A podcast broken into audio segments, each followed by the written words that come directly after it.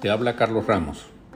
El podcast de hoy lo utilizaré para referirme un poco a Hugo Chávez, Nicolás Maduro, el AMPA y la delincuencia.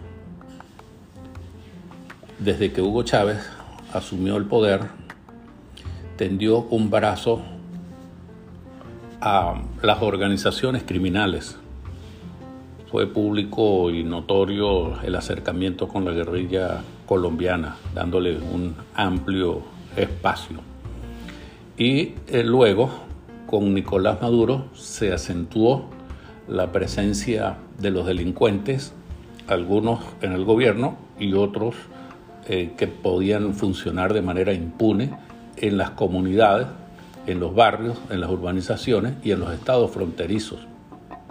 Y lo hacían eh, para contribuir con la dictadura en el control social, sembrando el terror, el pánico, el miedo entre la población, diezmando o intentando diezmar la capacidad de reacción del pueblo venezolano.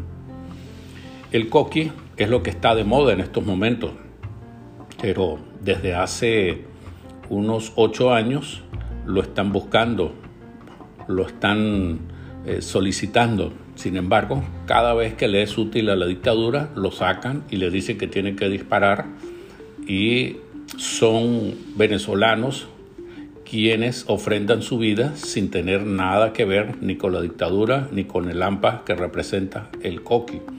El miedo, el pánico, el terror lo padecen los vecinos, en este caso de Caracas, pero el coqui se replica en diversas eh, formas, de diversas, de distintas maneras, a lo largo y ancho de Venezuela. En concreto, con respecto al coqui, debo decir que es algo bien planificado que activó la dictadura para desviar la atención eh, que nosotros debemos tener como venezolanos en problemas mayores, en problemas que están vinculados directamente con la presencia de Nicolás Maduro de facto en Miraflores.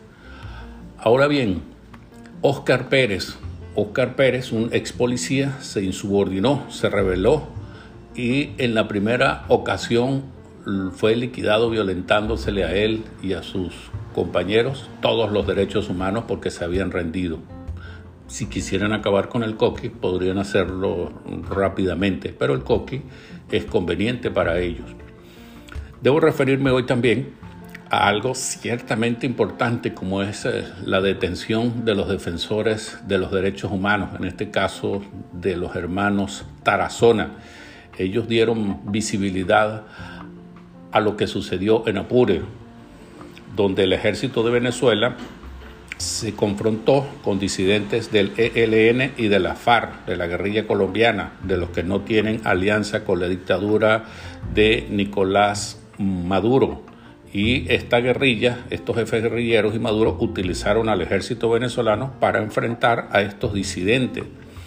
Y la familia Tarazona, los hermanos Tarazona, a través de su fundación, eh, fueron quienes estuvieron pendientes de los 6.000 desplazados que había generado esta confrontación.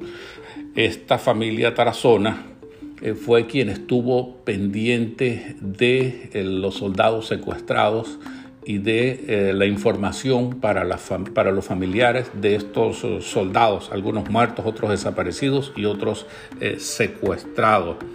Y la respuesta que da la dictadura pues es privarlos de libertad y todos al unísono debemos de abogar y pedir la libertad de todos los 300 presos políticos que hay en Venezuela presos por opinar, presos por pensar, eh, presos por disentir. Y esto debe ser reprobado, debe ser reprochado, eh, porque si se tolera, se hace como costumbre, eh, nos habituamos a vivir en una sociedad en donde opinar, pensar, denunciar es un delito. Y resulta que no es así. Cuando se hace una denuncia se debe investigar, se debe indagar y si hay culpables o responsables, pues que les caiga todo el peso de la ley, pero nunca privar de libertad al mensajero o al denunciante.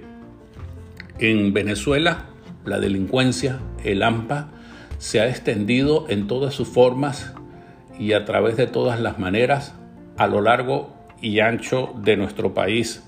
Está instalada, incrustada en las instancias públicas de los cinco poderes eh, públicos que están previstos en nuestra constitución.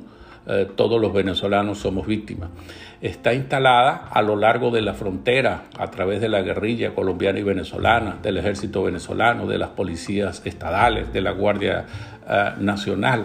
Y siempre la víctima es el venezolano más humilde, el venezolano de a pie el venezolano que necesita ser protegido por el Estado venezolano y que en este caso más bien es asediado, acosado y sus derechos son eh, violentados. Entonces, que lo que está sucediendo, lo lamentable que está sucediendo en Caracas y en donde hay muchas víctimas, algunas de ellas fatales o mortales, que han ofrendado su sangre, pues mm, sin tener nada que ver ni con la dictadura ni con el AMPA del Coqui, es que entendamos que el problema central es Nicolás Maduro y la manera, la forma en que salga de Miraflores debe ser a través de una elección presidencial lo más pronto posible. Urge porque la dictadura y sus cómplices están achicando el territorio venezolano.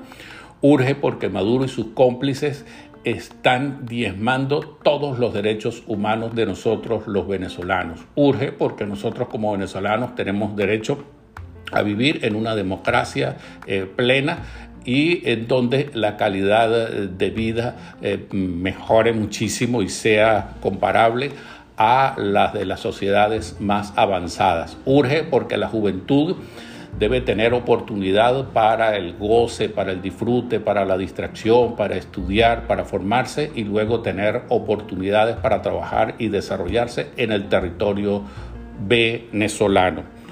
Te habló Carlos Ramos.